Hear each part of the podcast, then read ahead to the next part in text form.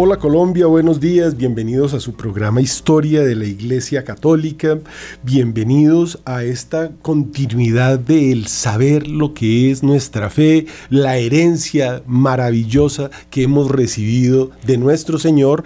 Y hoy haremos un, eh, digamos, pequeño paréntesis para que nos hagamos una idea de lo que está sucediendo, porque la historia sagrada nos explica los acontecimientos que vivimos hoy en el mundo. Este día se ha llamado a un gran movimiento mundial que pues eh, tiene unas connotaciones impresionantes y debemos mirar en proyección en la historia el por qué, el cómo y quiénes son los señores que hacen estos llamados tan, eh, tan impresionantes también es interesante que tengamos presente que es la fecha en que se da este milagro en Fátima, que es un nombre muy interesante que tenemos que tomar en cuenta, porque la Virgen se aparece en un lugar con el nombre de la hija de un profeta que se ha dedicado a perseguir el cristianismo. La Virgen todo lo hace perfecto y todo lo sana. Ese número 13, por ejemplo, muy atrás significaba ese número, digamos, maldito de los doce apóstoles más Cristo, todos asesinados, todos perseguidos, el maestro crucificado, un Judas que entrega a su maestro, un San Pedro que lo niega y un bueno, una comunidad de apóstoles escogidas por el mismo, escogidos por el mismo Dios, que se esconden, se vuelan. El único que finalmente da la cara es San Juan, que va a acompañar a nuestro Señor al final en la cruz, acompañado de la Virgen. Todos los demás se escondieron. Entonces este número 13 nos cambia la Virgen de Fátima ese 13 de mayo en su primera aparición y después este 13 de octubre cuando en la danza del sol se aparece como la dolorosa, mientras San José desde el cielo bendice a la multitud y el sol empieza a girar en lo que se conoció como la danza del sol. La Virgen había mostrado lo que iban a ser los efectos de no consagrar el mundo a su inmaculado corazón y les mostró a los niños el infierno que se iba a abrir por no haberlo hecho y esta consagración, como ella la pidió, nunca se hizo. Los errores de Rusia se esparcirán por el mundo, advirtió la Virgen. Y esto, pues, eh, para entenderlo en cabalidad, además de entender que ese número 13 ya es bendición, que e, ese nombre de Fátima, la Virgen, lo sana y es la Virgen de Fátima la que nos promete que su inmaculado corazón triunfará, pero devolvámonos, vámonos bien atrás en la historia, porque no lo podremos entender sin los hechos del principio prácticamente de la creación, ¿no? Porque cuando Dios dice hágase la luz, dentro de esta luz se crean estos seres de luz, los ángeles de Dios, dentro de los cuales hay unos que dicen no serviré, dice el Apocalipsis que este no servían se llevó con la cola a la tercera parte de los ángeles. Ese es el número de los ángeles caídos, nuestros enemigos, que se la pasan todo el tiempo buscando cómo arrastrarnos a ese lago de fuego donde está condenado para siempre, porque tenemos que tener algo muy en cuenta, somos seres inmortales y la inmortalidad se va a vivir, vivir en donde estemos. Por eso hay pecados que son mortales. La muerte del alma es el lago de fuego. No porque el alma se aniquile, sino porque allí va a estar en sufrimiento per secula seculorum, la eternidad en compañía de Satanás y sus secuaces.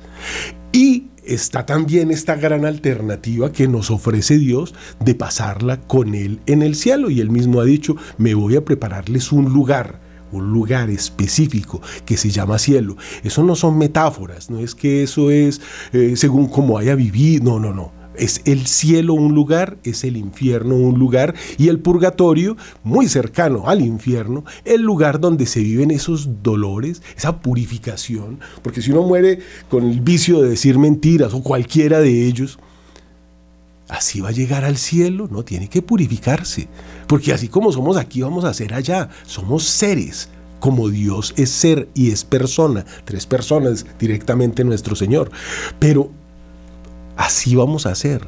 No podemos llegar allá haciendo así, tenemos que purificar. Por eso en Fátima la Virgen le explicó a los niños, cuando le preguntaron por una amiguita muerta recientemente, que esa niña iba a estar en el purgatorio hasta el fin del mundo. Pensemos esa niña en 1917, en un pueblito en Aljustrel o alrededores, que se estaba preparando para hacer la primera comunión, que no tenía ni luz, ni agua, ni teléfono. La prensa yo creo que llegaba una vez al año. Es decir, era un pueblo no solo alejado, sino un pueblo muy sano. Los niños se dedicaban a prepararse, a hacer la primera comunión, se rezaba el ángelus, las campanas de la misa sonaban y todo el mundo soltaba los instrumentos de labor y se volvía a hacer la oración con el sacerdote que estaba allí en la parroquia. ¿Qué pecado habrá cometido esa niña en ese mundo tan sano para tener que ir al purgatorio hasta el fin del mundo? ¿Cómo estaremos nosotros? Entonces nos tenemos que devolver muy atrás porque todo este combate que se ha dado contra las almas empieza con primero el engaño a la Virgen, a la Virgen, iba a decir, perdónenme, a Eva en el paraíso, que bueno, simple y llanamente cree seréis como dioses. Es engañada y viene la Virgen nueva Eva y nos restaura con su virtud. Esta es la importancia de la Virgen Nueva Eva, como la ha llamado la iglesia, que no falló, no cayó, no se dejó engañar. Eh, sus hijos, pues Caín mata a su hermano, después de que entra el pecado la concupiscencia y este lavado de cerebro, podríamos decir que trae e, e, ese ser caído, ese ser que dice no serviré, ese ángel que se lleva con la cola la tercera parte de los ángeles, que dice una santa que si pudiéramos ver los ángeles no veríamos la luz del sol por la gran cantidad que existen, pues abre, digamos, las puertas del hombre a esa concupiscencia, como se le llama, esa espina en el costado que a toda hora nos está proponiendo, pero no nos puede obligar a pecar. La propuesta es permanente del enemigo del hombre, pero somos nosotros los que tomamos la decisión y somos nosotros los que nos condenamos o nos salvamos por la... Ese es el libre albedrío que Dios nos ha dado y es el premio que tenemos que alcanzar y luchar y si queremos llegar al cielo pues tendremos que ser santos como Dios lo ha pedido y para hacerlo hay que ser pues un luchador porque eso no se gana gratis. El Señor después encarna y nos enseña que hay un cielo y nos redime con su sangre. Pero el que peca, si no se confiesa y no se arrepiente, no hace acto de contrición y todo lo que sabemos, pues se condena. Entonces estamos hablando de la historia del mal contra el bien, estos cainitas que se esparzan por el mundo, se dedican a matar a sus hermanos, esto es una cosa muy tremenda, que cargan esa marca. Eh, y el hombre ya no escucha a Dios. Fíjense que en el Génesis se habla de una forma tan bonita de que todas las tardes Adán salía a caminar y a charlar con su Señor. Ya el pecado hace que el hombre se ensoberbezca, se ensordezca y se enseguezca para pecar. Cae, la misma naturaleza se, se daña, se transforma se contamina de ese pecado del hombre y el hombre ya no quiere escuchar. Entonces, como el hombre ya no quiere escuchar, no oye la palabra de Dios. Estamos hablando de un periodo de la Biblia que es muy difícil porque allí se habla de los gigantes, de un, diluvio que tiene que enviar el Señor para hacer justicia, porque estos gigantes que eran los hijos de las esto es muy interesante, ¿no? Los hijos de Dios se enamoraron de las hijas de los hombres y tuvieron hijos con ellas. Esta es una parte, digamos, oscura de la Biblia, pero que nos muestra que algo sucedió terrible. Esos ángeles de alguna manera tuvieron hijos y esos hijos fueron gigantes que tiranizaron al hombre. Tuvo que llegar un diluvio para limpiar, digamos, todo este eh, mundo que había caído. Y llegamos entonces a un momento en el que tenemos que empezarnos a explicar el, de dónde salen esta cantidad de malos y escuchemos entonces mm, una especie de introducción con las citas bíblicas para que nos pongamos en contexto. En Babilonia, hacia el año 2200 a.C., vivió una mujer conocida como Astarte, Astoret, Ishtar o Astarot, a quien los griegos llamaron Afrodita, los egipcios Isis, Nua los chinos y Bachue los chipchas. Es conocida en todas las culturas, pero es más conocida como la madre de Baal la cual llegó a ser reina de Babilonia gracias a que adoptó un hijo, Nimrod, quien era descendiente de Adán y bisnieto de Noé a través de la línea de Cam. Cus engendró a Nimrod, quien comenzó a dominar sobre la tierra, pues era un robusto cazador opuesto a Yahvé. Reinó primero en Babel, Erec, Akkad y Calné, en la tierra de Sinear. De aquella tierra salió para Asur y edificó Nínive, Rebohot, Ir y Calá, según el Génesis 10, 8, 11 algo opuesto a la voluntad de Dios, quien parece preferir que los seres humanos vivan en el campo, en contacto con la naturaleza y no apiñados en ciudades. Recordemos que a Caín se le atribuye la creación de la primera ciudad después de la caída en Génesis 4. Persiguió a Abraham y fue el primero en usar una corona para distinguirse como rey, diciendo que le había venido del cielo y promovió el esoterismo astrológico. Astarot fue la madrastra de Nimrod, pero después se convirtió en su esposa. Los hijos de Dios se casaron con las hijas de los hombres. Las mujeres de la raza de Caín corrompieron a los hijos de Dios.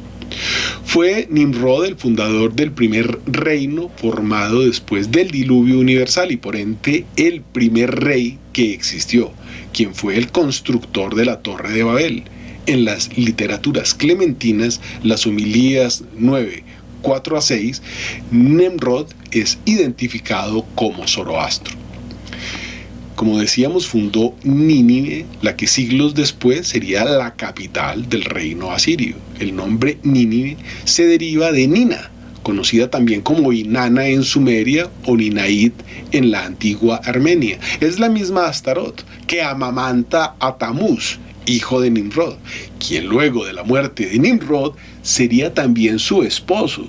Así surgió el mito de Baal, el hombre que se hizo adorar como Dios, pero que realmente es un anticristo. Es decir, que se hizo adorar como un Dios en oposición al verdadero Dios, estableciendo un culto al fuego, promoviendo la idolatría y, como decíamos, haciéndose adorar.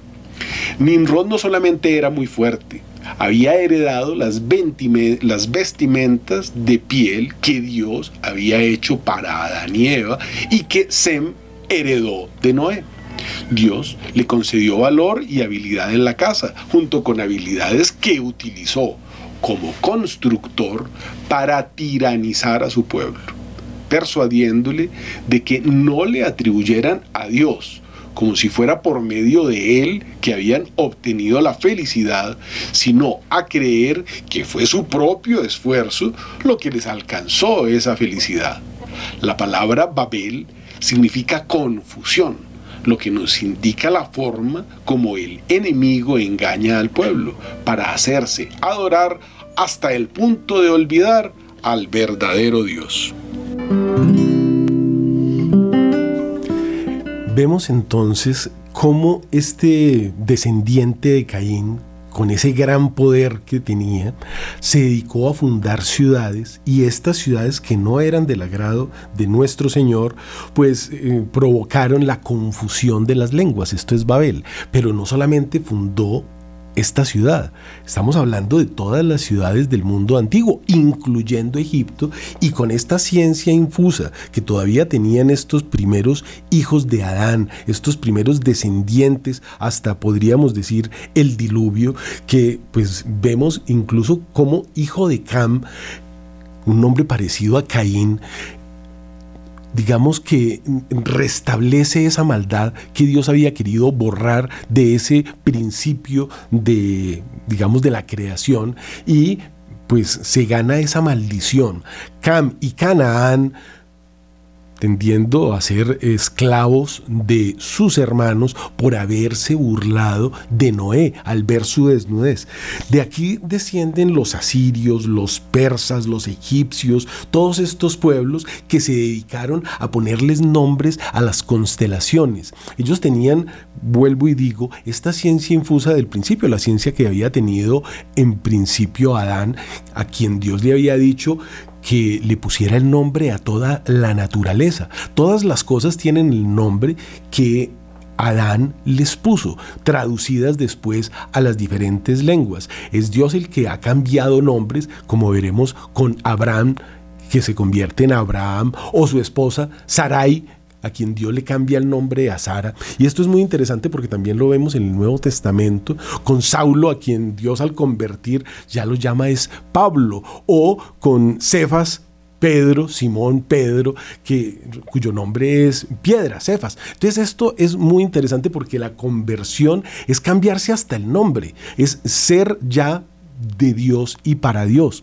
Y estas ciudades eh, que se empiezan a fundar traen ese engaño implícito de que nosotros construimos nuestra felicidad y tiene mucho que ver con... Eh, este, digamos, mito que ha creado ese ángel caído, ese Luzbel, ese Lucifer en el hombre, en las sectas que existen y en tantos movimientos, donde se explica que el hombre recibió esa luz de Luzbel o Lucifer y Dios los echó a ambos del paraíso, como efectivamente ocurre, y los maldice. Y entonces la explicación que le da este Luzbel o Lucifer al hombre es que hay un Dios malo que los persigue y les hace cosas. Por eso vemos personas tan malas haciendo cosas tan terribles y pensando que no, que eso es bueno. Están bajo la acción de este que les ha dado a entender que Él les está entregando la luz. Él es el portador de la luz y les ha traído el conocimiento. Mientras que hay un Dios por allá lejano muy malo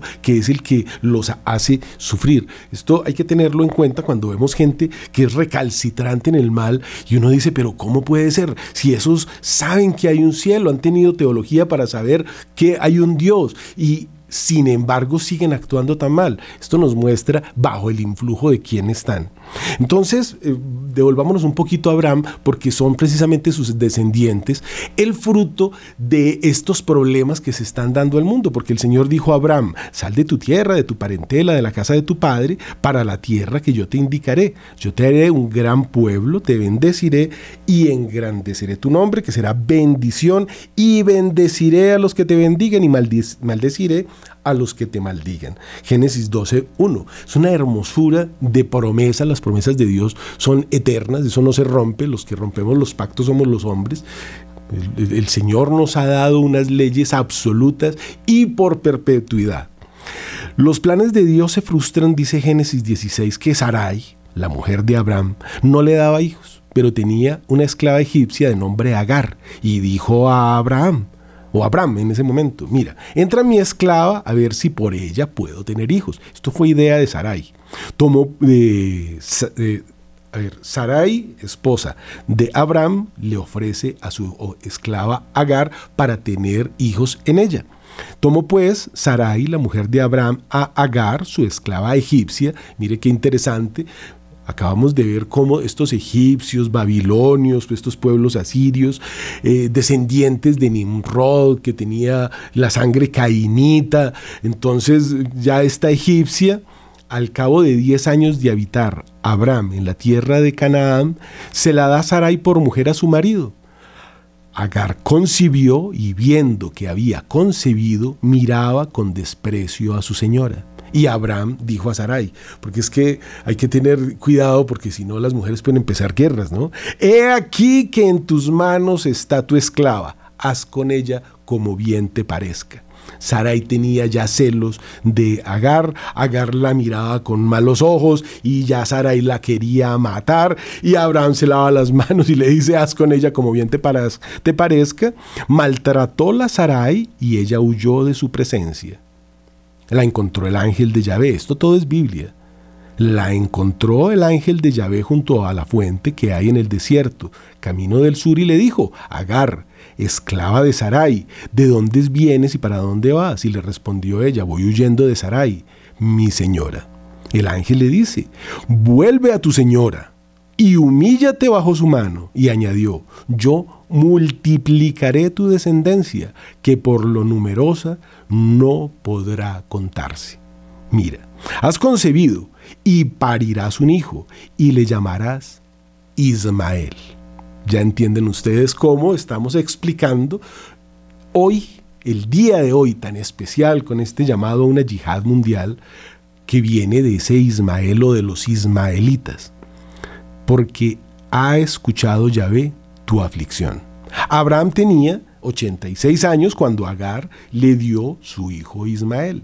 Y en el Génesis 17 relata que cuando era Abraham de 99 años, es decir, 13 años tenía ya este joven Ismael, se le apareció Yahvé y le dijo, yo soy el Shaddai, anda en mi presencia y sé perfecto. Fíjense que Dios a toda hora manda a ser perfecto o ser santo. Sed santo como el Padre que está en el cielo es santo. Es la única forma de llegar al cielo.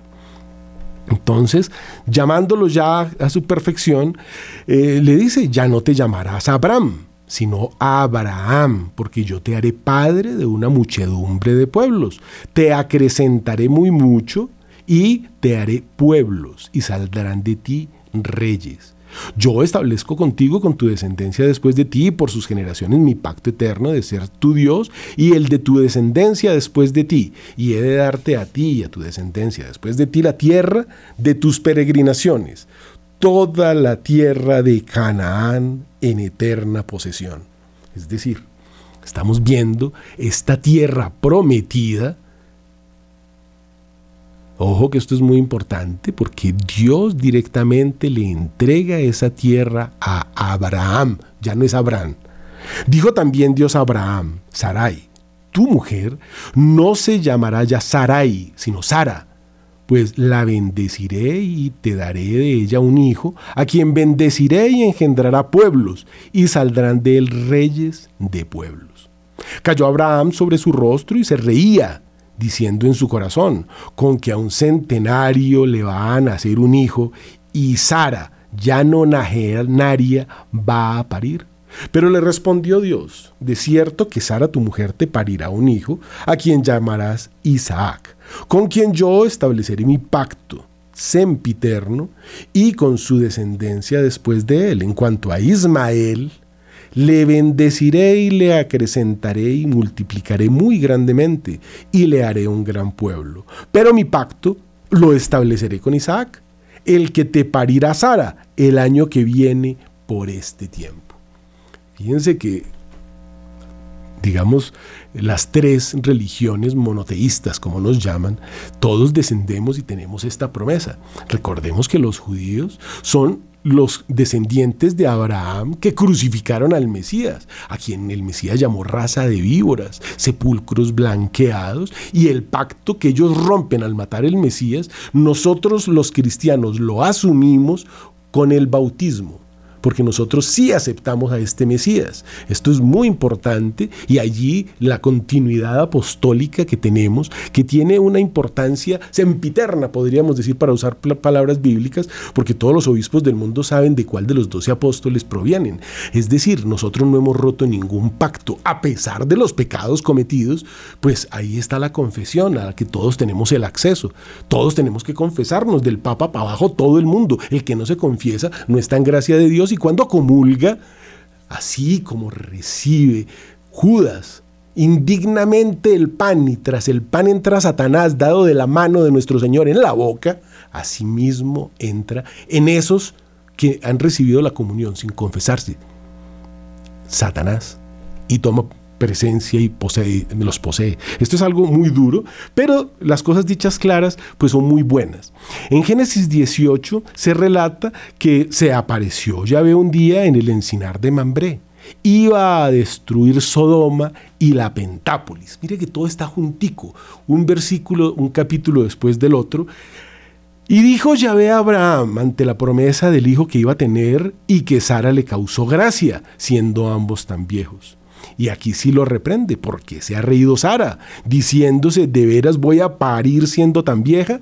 Hay algo imposible para Yahvé. A otro año, por este tiempo volveré y Sara tendrá un hijo. Es justo en ese momento cuando se da la intercesión de Abraham por estas cinco ciudades de pecado, negociando la no destrucción de estas ciudades, si hubiesen 50 justos, pero no lo sabía. Solo estaba su sobrino Lot y su familia, lo que nos invita a pensar en nuestros tiempos de apostasía. Con 8 mil millones de habitantes, ¿habrá un 10% de católicos? De allí lo que se avecina y leámoslo. Perdona Señor, le dice por última vez, solo una sola vez más. Y si, si se hallasen 10. Y le contestó, por los diez, no la destruiría.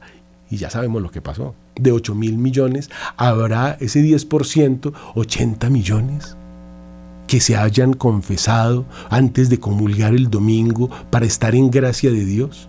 80 nomás. Hay 400 mil sacerdotes en el mundo. Es posible que se hayan confesado esos... Ahora ya, me reduje eh, a, un 1%, porque 80 mil, a 800 mil, lo veo más difícil, pero no hagamos más cábalas porque eso es hacer números, ¿no? Y Cábala no, se la recomiendo. Ya en Génesis 28, viendo Esaú que Isaac había bendecido a Jacob, mire el salto que estamos dando.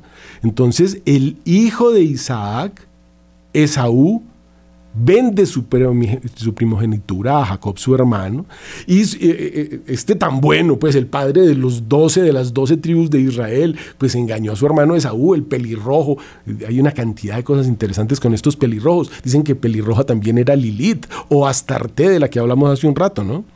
Conoció Esaú que disgustaban a Isaac, su padre, las hijas de Canaán, y se fue a Ismael Fíjense que ya Ismael es una ciudad, fundadores de ciudades. Estamos hablando de ese mismo pueblo, de ese mismo espíritu metido en el hombre. Y sobre las que ya tenía, dice la Biblia, tomó por mujer a Mahalat, la hermana de Nebayot, hija de Ismael, hijo de Abraham. Es decir, que Esaú va y busca en los cainitas, en los cananitas, en los descendientes de Cam, malditos por Dios y por su padre, descendencia. Y esa descendencia empieza a crecer. Hija de Ismael, hijo de Abraham, y con ella tuvo hijos. Los hijos de Jacob, en cambio, venden a su hermano José. Eso eran los buenos, ¿no? Los dos, las doce tribus.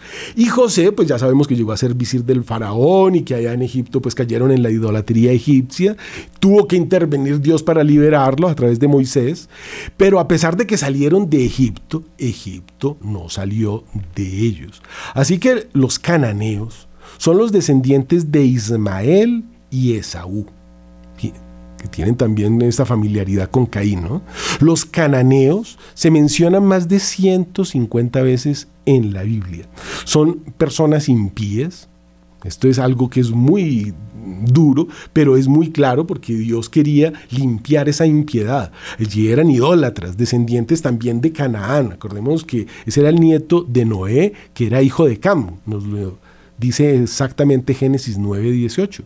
Y Canaán fue maldecido por su pecado y el pecado de su padre en contra de Noé. Entre comillas les leo. Vio Cam, el padre de Canaán, la desnudez de su padre y fue a decírselo a sus hermanos que estaban fuera. Es decir, no honró a su padre. Mire que los mandamientos tienen esta cosa profunda y sempiterna a través de los siglos. Eso dice en Génesis 9 del 20 al 25 no honró a su padre. ¿Quién sabe qué más habrá hecho? Cananeos se utiliza más ampliamente para referirse a todos los habitantes de la tierra, incluyendo a los eteos, jerjeseos, jeuseos, amorreos, hititas, bueno, todos estos pueblos que Dios quiso expulsar de la tierra de Canaán para entregársela al pueblo prometido que regresa a esta tierra prometida, pero que después mata al Mesías. Esto lo leemos en jueces 1.9. Era la tierra donde el Mesías se iba a encarnar. Esta es la importancia. Por eso quería reservar un pueblo a pesar de tantas cosas. Pero ese mensaje ya nos llega a nosotros no como pueblo elegido que tiene que circuncidar, sino como pueblo que escoge ser el elegido, que esto es muy hermoso. Y entonces ahora, ¿quiénes son mi madre y mis hermanos, dice el Señor, el que oye mi palabra y la pone en práctica. Ya no es que se hagan un corte en la piel, no. Ahora es que lo pongan en práctica porque el Mesías se encarnó, caminó sobre la tierra, nos mostró su rostro, que está en todas las iglesias del mundo y el que no sigue sus mandamientos y su voluntad se condena. Fácil. Entonces esta era la tierra donde se iba a encarnar, pero pues la sinagoga lo mandó a matar. Caifás, que era sumo sacerdote aquel año, les dijo, vosotros no sabéis nada. Dice en Juan 11:50, ¿no comprendéis que conviene que muera un hombre por todo el pueblo, no que perezca todo el pueblo? Ahí estaba profetizando. Es así como el propio Dios le dicta el Apocalipsis al mismo Juan. Mire qué interesante, ¿no? Estábamos leyendo Juan 11:50, al mismo Juan le dicta el Apocalipsis donde predice lo que va a pasar en esa tierra prometida por la sangre del Mesías derramada y que pidieron que cayera sobre sus cabezas y las de sus hijos. Estamos viendo la historia de toda la humanidad en un coloquio cortico, carnudito, con la palabra del Señor. Y llegamos así entonces a la eh, predicación eh, que llega al mundo persa, al mundo de Oriente Medio, digamos, más oriental, porque en los programas anteriores hemos venido hablando de la llegada del cristianismo a cada uno de estos pueblos. Y este programa forma parte también de eso, porque el cristianismo llega a Persia de la mano del apóstol Tomás, qué interesante. Después predicó en la India y en la, en la China, o sea, todo el Oriente próximo y lejano es eh, evangelizado por Santo Tomás. Los apóstoles fueron hasta el extremo de la tierra, ¿no? Más adelante, las tribus árabes, de la mano del nestorianismo, que niega la unión hipostática de Cristo, niega que Cristo es el verdadero Dios y verdadero hombre, lo reducen a eh, un señor que había sido poseído por Dios y que entonces después Dios lo abandonó y entonces murió gritando en una cruz. Algo así es el nestorianismo. Este era un sacerdote. Esto es muy importante tenerlo presente. Todas esas herejías que la sinagoga quiso introducir en la iglesia tenían que dar algún fruto y crearon una cantidad de cismas en su momento. Mire cómo hemos avanzado, ¿no? Tenemos esa división que se da desde el ángel allá en la creación, el no servian que dice no serviré a esa mujer porque es por la Virgen, es por la criatura perfecta que dice no serviré porque yo lo sirvo a usted, pero a esa criatura yo que la voy a servir. Viene San Miguel, se le opone y le dice quién como Dios y eso nos muestra cómo es el combate, el combate final que veremos dentro de un momento que está en el Apocalipsis, donde los ángeles y el propio Dios tendrán que venir a hacer justicia porque eso es lo que está sucediendo en el mundo, una gran injusticia. ¿Quién era ese señor Nestorio? Primero que todo, eh, era una persona que tenía una gran influencia de la secta judaizante de los ebionitas. Esto nos demuestra pues que era un señor judío, judaizante, que eh, tenía intenciones no solo de infiltrar la iglesia, sino de destruirla por dentro. Era un sirio persa. Esto es muy interesante. Siria, aquella, acordémonos, cuando San Pablo iba a matar a los cristianos, él iba hacia Siria, la capital de Siria, donde había más cristianos, cuando iba a matarlos. Pablo, que hoy no quedan cristianos, los masacraron. Es una cosa bastante fuerte. Entonces, este señor sirio, pero era persa, que nació en Turquía alrededor del año 428, eh, pertenecía pues a este pueblo que adoraban la luna. Ellos fueron los que se dedicaron junto con todo lo que les había dejado eh, Baal, como se hizo llamar Nimrod, se hizo adorar como Dios, recordemos. Eh, se había dedicado pues a ponerle nombre a las constelaciones y a poner al hombre a adorar constelaciones y a vivir en ciudades que no era del agrado de Dios.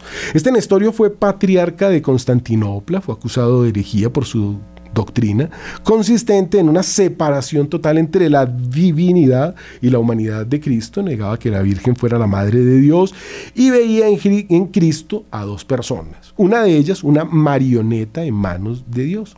Había iniciado esa herejía que Heraclio, en el concilio de Constantinopla, condenó Tal doctrina fue declarada herética también en el concilio de Éfeso del 431 y en el de Calcedonia del 451, que depuso a Nestorio del patriarcado. En el año 431 fue depuesto y murió en los desiertos de Libia entre el año 440 y el 451. Recordemos que Libia es este país enorme en el norte de África, que está al lado de Egipto, al lado de la tierra de donde había predicado y que era la tierra más cristiana, donde era eh, San Ignacio que murió mm, de hambre y, llorando de tristeza de ver la destrucción. San Agustín, perdónenme el lapsus, eh, eh, el obispo de Hipona que muere encerrado porque vienen los arrianos, lo habíamos explicado en el programa anterior, herejes que llegaron a destruir todo el cristianismo. Son eran los bárbaros. Arrianos destruyen todo eso, pero después todos estos nestorianos acaban con el resto. Fueron demasiadas cosas, demasiados ataques contra el cristianismo. Y este señor Nestorio en esos desiertos de Libia se dedicó, porque no lo mataron, sino que lo desterraron, el cristianismo es misericordioso, se dedicó a desperdigar su error y sus mentiras y sus errores. Es así como llega un señor que se llama Bajira, o Sergio, o Sergius también le dicen, que era un monje sirio nestoriano del gnosticismo maniqueo del siglo VII. Bajira influenciado por el judío Abraham, consideraba a Jesús, este es un nombre, eh, eh, eh, este es un homónimo, no es el Abraham de el que estábamos hablando del Antiguo Testamento, ya es uno de estos señores que están propagando la herejía, que consideraba a Jesús solo como Mesías negando su divinidad. A la edad de nueve, o 12 años, dicen otro, Mohamed se reunió con Bajira en la ciudad de Bosra, en Siria, donde le dijo que este Bajira le dice a Mohamed, un niñito, que se convertiría en el profeta o Mesías contra los cristianos bizantinos. Un monje herético cuyos errores transmitió a Mahoma. Imagínense lo que nos dejó don Nestorio. Todas esas herejías de estos sacerdotes del principio del cristianismo siguen haciendo daño, porque si ustedes se ponen a pensar a qué se parece esa herejía, pues la vemos en las... Dicen que ya van, más de 80 mil, yo les hablaba de más de 60 mil, dicen que ya van más de 80 mil iglesias de garaje, sectas. Bueno, eso está regado por el mundo, todos los días habrá más, y cada uno de ellos con una verdad. Esto es bueno, tremendo. Entonces, eh, este Bajira en Bosra, Siria, coge a Mahoma y le dice que él va a ser el Mesías contra los cristianos bizantinos. Este monje transmitió todos sus errores a Mohamed, también llevó a la conversión al cristianismo hereje, o sea, al cristianismo nestoriano, que reduce a Dios a un hombre, que esto es lo que siempre han buscado, ¿no? Reducir a Dios. Lo mismo hizo Nimrod, como hombre se hizo adorar como Dios. Entonces nosotros los hombres somos Dios y el Dios que creó los cielos y la tierra no existe. Esto es obra de la evolución, nos dirá un hereje un poco más adelante. Entonces, eh, lleva la conversión a, este Baraka, que era un astrólogo, era un brujo judío, versado en varias lenguas y que se había convertido a la fe cristiana. Como hereje nestoriano, este señor Baraka era primo de una señora que se llamaba Hadilla, que era una viuda rica de 40 años, primera esposa de Mohamed, los casó. Vea qué cosa tan interesante. Mohamed pues, era un muchachito, como les decíamos, que pues era un analfabeta que trabajaba llevando camellos, al que Bajira o Sergius, el monje sirio nestoriano, que era un brujo, le había dicho que él iba a ser eh, el, nuevo... Eh, nada menos que Mesías o profeta, y se hace llamar así el profeta. Lo instruyó en la Biblia y lo casó con la viuda rica, Baraka, tradujo al árabe algunas partes del Antiguo y del Nuevo Testamento y asistía a Mahoma con el libro. Libro traduce Corán. Baraka era sacerdote de los herejes nestorianos maniqueos y recibió ayuda de la sinagoga en la elaboración del libro del Islam. Esto es una parte bastante oscura de la historia. Eh, es importante que todos sepamos de dónde viene todo esto que está sucediendo hoy y que empezará en los próximos días a crecer y que termina con un librito que es el último del Apocalipsis, a ver si alcanzamos a explicar esto para que lleguemos allá. Las obras de Bajira formaron la base de aquellas partes del Corán que se ajustan a los principios del cristianismo. Juan de Damasco, muerto en el año 749, un escritor cristiano, afirma que Mahoma, habiendo encontrado el Antiguo y el Nuevo Testamento al haber conversado con un monje arriano, ideó su propia herejía. Es decir, esto es algo que está documentado a través de la historia por diferentes santos. Estamos aquí con Juan de Damasco del 749. Mientras eso ocurría, los reyes visigodos católicos como Recaredo, Sisebuto, Chintila y Égica demostraban su celo cristiano contra los judíos prohibiéndolos en sus territorios por las traiciones y el peligro que representaban al estar apoyando todos estos movimientos que se estaban alzando por el mundo prácticamente podríamos decir que en todas las diócesis, hasta que uno les, fructificó más que los otros, y recordemos que ya para el año 711 conquistaron España. España estuvo 800 años bajo el Islam, o sea, sometida. Islam significa sometimiento.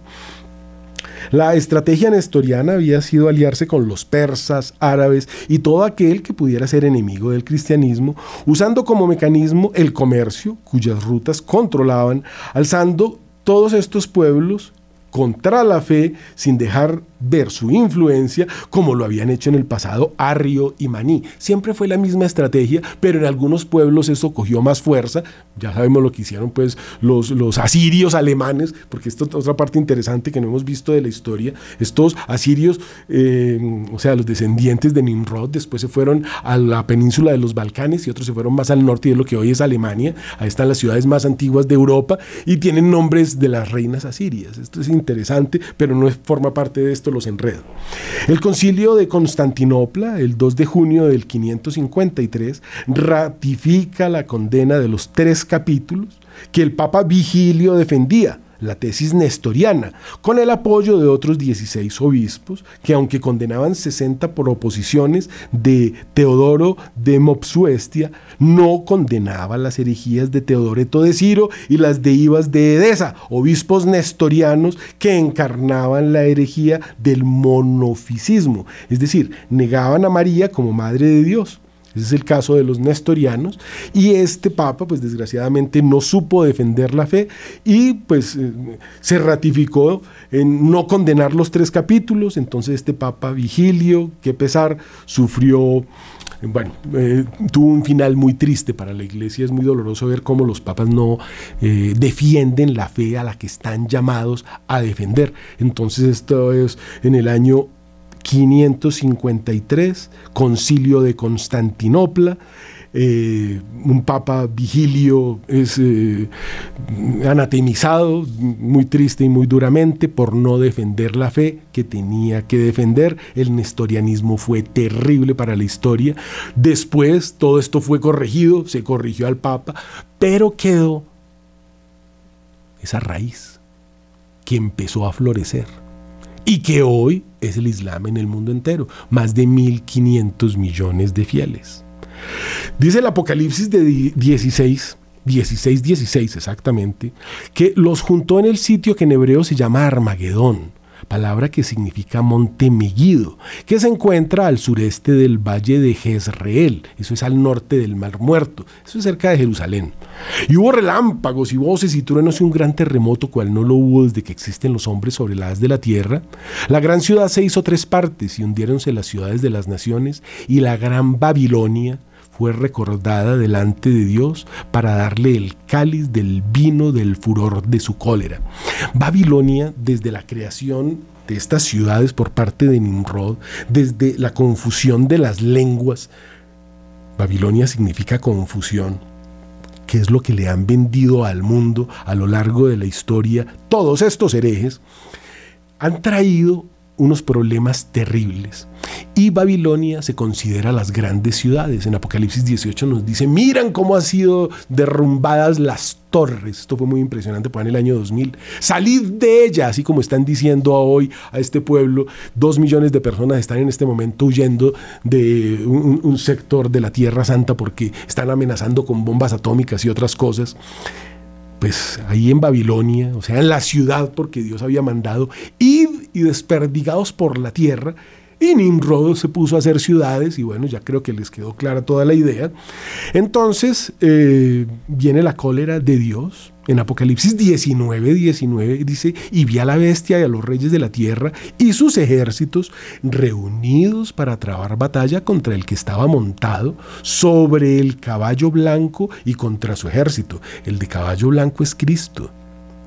O sea que hay ejércitos del mundo contra Cristo, unidos por esa maldad y por ese error contra Cristo. Eso es el anticristo, ¿no? Que es un individuo, pero también es una sociedad. Nos ha dicho eh, San Pablo que para que se den estas cosas que estoy leyendo, primero tiene que llegar la apostasía. Y resulta que ya todas las naciones del mundo aprobaron el asesinato como algo muy correcto.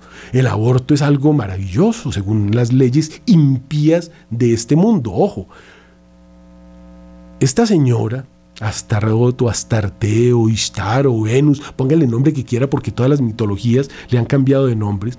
Primero tuvo como hijo, también la podríamos llamar Lilith, ¿no? Una especie de diablo de los que nacieron de esa unión entre los ángeles y los hombres. Tuvo como hijo a Nimrod, lo hizo rey, se casó con él no sé cuántos, porque estamos hablando de un periodo de la historia donde la gente vivía mucho. Tuvo como hijo a Tamuz. Nimrod no sé cómo muere, pero muere y ella se casa con su hijo Tamuz también. Esto se llama incesto, que ahora está, el gobierno del país donde habitamos lo está considerando para ponerlo como ley. Eso son cosas prohibidas desde la Biblia, desde hace seis mil años que, es lo que tenemos este conocimiento escrito de la creación. Fíjense ustedes la cosa tan delicada con las leyes impías que proliferan con el, por el mundo. Entonces ahora la eutanasia también es, es un derecho. Hoy leía en un periódico que así usted no quiera, una persona por usted la puede pedir para usted. Es decir, es un asesinato. Alguien dice mátelo y lo tienen que ir a matar.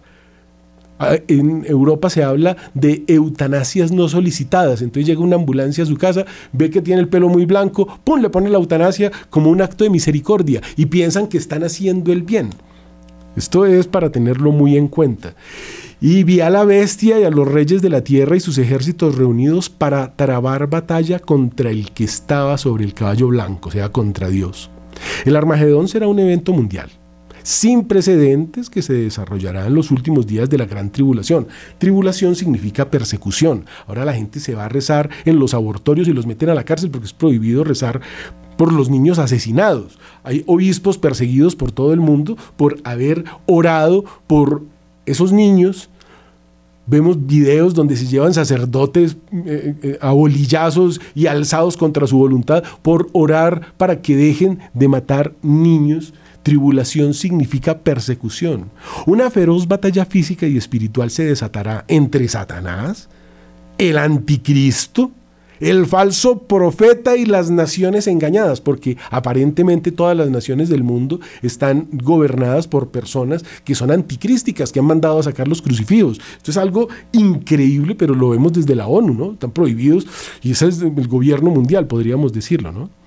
Entonces, entre Satanás, el anticristo, el falso profeta y los gobernantes de las naciones engañadas lucharán contra Jesucristo, que tendrá que venir con sus ejércitos celestiales, que están compuestos por los ángeles y los santos del resto o de la iglesia remanente, nos dice la Biblia. Esto es bastante fuerte, muy interesante de conocer, pero muy duro de comprender. Eh, sobre este señor Mahoma, que también sería muy interesante ver algo, tenemos que saber de él cosas como estas. Todos sus hijos murieron y solo le sobrevivió su hija, Fátima, como les decía. Luego de la muerte de mm, este señor Mahoma, ella, Fátima, le reclamó a Abu Bakr las tierras que su padre le había dado a ella, su hija. Pero Abu Bakr rechazó su solicitud alegando una narración donde Mahoma declaró que los profetas no dejan herencia y que sus posesiones se convierten en sadaka, que se utilizarán para la caridad. Fátima se molestó por la negativa y nunca se lo perdonó a Abu Bakr. Los chiitas afirman que Fadak había sido regalado a Fátima por Mahoma y Abu Bakr se equivocó al no permitir que ella tomara posesión de esas tierras. La pugna por la herencia de Mohamed o Mahoma además hizo que Ali, el esposo de Fátima, no reconociera a Abu Bakr, así que Umar condenó a Ali y sus hombres y les mandó que salieran de su casa y juraran lealtad a Abu Bakr. Como no lo hicieron, Umar irrumpió por la fuerza en la casa de Fátima, de manera que ésta quedó aplastada entre la puerta y la pared, provocándole la rotura de varias costillas, el aborto de su hijo Mushin y después su muerte. Esa fue la forma como murió esta Fátima. La mataron cuando invadieron su casa, estripándola contra la puerta y la pared. Le sobrevivieron a Fátima dos hijos y dos hijas. Una representación suya se adora como la mano de Fátima con un ojo azul y un punto negro en la mitad. Ojo las personas que usan estas cosas. La historia de ese ojito, eh, de esa manito, eh, que es el símbolo de la infidelidad, nos cuenta que el primo de Mahoma, esposo de Fátima, llevó una mujer a su casa y le fue infiel con ella.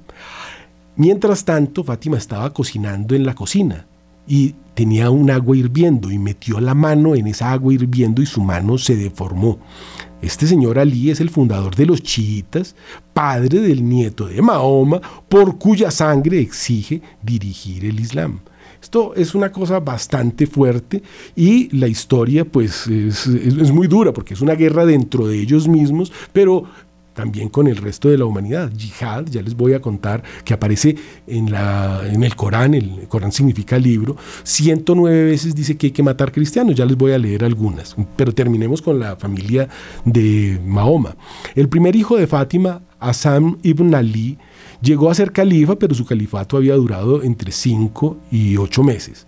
La abdicación formal la hizo Hassan en una mezquita de Kufa. Hassan fue entonces a Medina, donde se estableció. Tengamos en cuenta esto. Hay ciudades donde no puede entrar un cristiano o un infiel porque lo matan. Una de esas ciudades es Medina y la otra es la Meca. Nosotros dejamos entrar al Vaticano cualquiera, pero si usted entra a Medina o a la Meca, lo matan.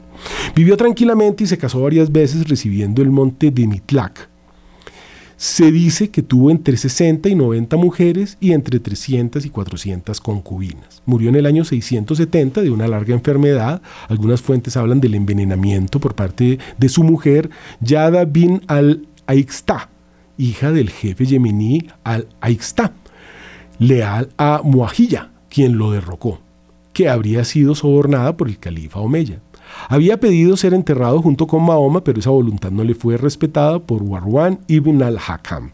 El segundo hijo, Husayn o Hussein, se casó con Shar Banu, una de las hijas del último emperador sasánida. El padre de Husayn, Ali, fue elegido califa en el año 656, convirtiéndose en el cuarto sucesor de Mahoma, al frente de la UMA o comunidad de musulmanes. Su legitimidad fue contestada, dando lugar a una guerra civil que dividiría nuevamente a los musulmanes en tres grupos: la Shihat Ali o partido de Ali, o sea, los chiitas, los carilíes y los suníes. Grupo este último que se haría con el poder, dando lugar al califato omeya. Tras su derrota, Ali se hizo fuerte en la ciudad de Kufa, donde fue asesinado poco después. La lucha por llegar a ser califa en la batalla de Kerbala cuyo eco tendrá gran importancia en el Islam chií, donde los, los 3.000 hombres enviados por Yazid, hijo de Mawilla, eh, separan a la comitiva de Hassin de los puntos de agua, obligándoles a combatir durante dos días bajo un sol ardiente, al cabo de los cuales quienes aún sobrevivieron, entre ellos Hussein, fueron torturados y asesinados. Únicamente se perdonó la vida al hijo menor de Hussein, Ali Zain, al Abidín y a las mujeres de la caravana, que fueron conducidas a Damasco para ser vendidas como esclavas. El cuerpo de Hussein fue enterrado en Kerbala y su cabeza llevada a Damasco. Son descendientes de Mahoma, la actual familia real de Marruecos y de Jordania, los imanes ismaelitas que usan el título de Agahan. En la Meca está el cubo que contiene una piedra negra, algunos dicen que es un meteorito que adoran eh, estos señores, y por eso la media luna que se adora en todas las mezquitas, ese meteorito mide unos 30 centímetros de diámetro y es hacia donde dirigen sus oraciones cinco veces al día los fieles, como lo define la etimología de su nombre popular Kaaba o cubo es un cubo regular de 10 de frente por 12 de lado y una altura de 12 metros. Todo maometano está obligado a adorarlo al menos una vez en su vida. Bueno, es tanto el tema no, no alcanzamos, el tiempo se nos acabó. Eh, tendríamos que ver los cinco pilares del Islam, porque allá no tienen mandamientos, no tienen sacramentos, allá todavía compran mujeres, de ahí vienen las moneditas esas que usan en esos vestidos que hacen esas danzas. Eh, es un mundo muy diferente, pero ya sabemos por lo menos de dónde viene, cómo surgió, de quiénes son hijos, y pues lo que proponen últimamente es bastante duro, pero ya leímos en el Apocalipsis cómo termina todo esto, que el domingo se confiesen, comulguen, reciban los sacramentos, estén en gracia del verdadero Dios y verdadero hombre. Que Dios los bendiga. Santo fin de semana.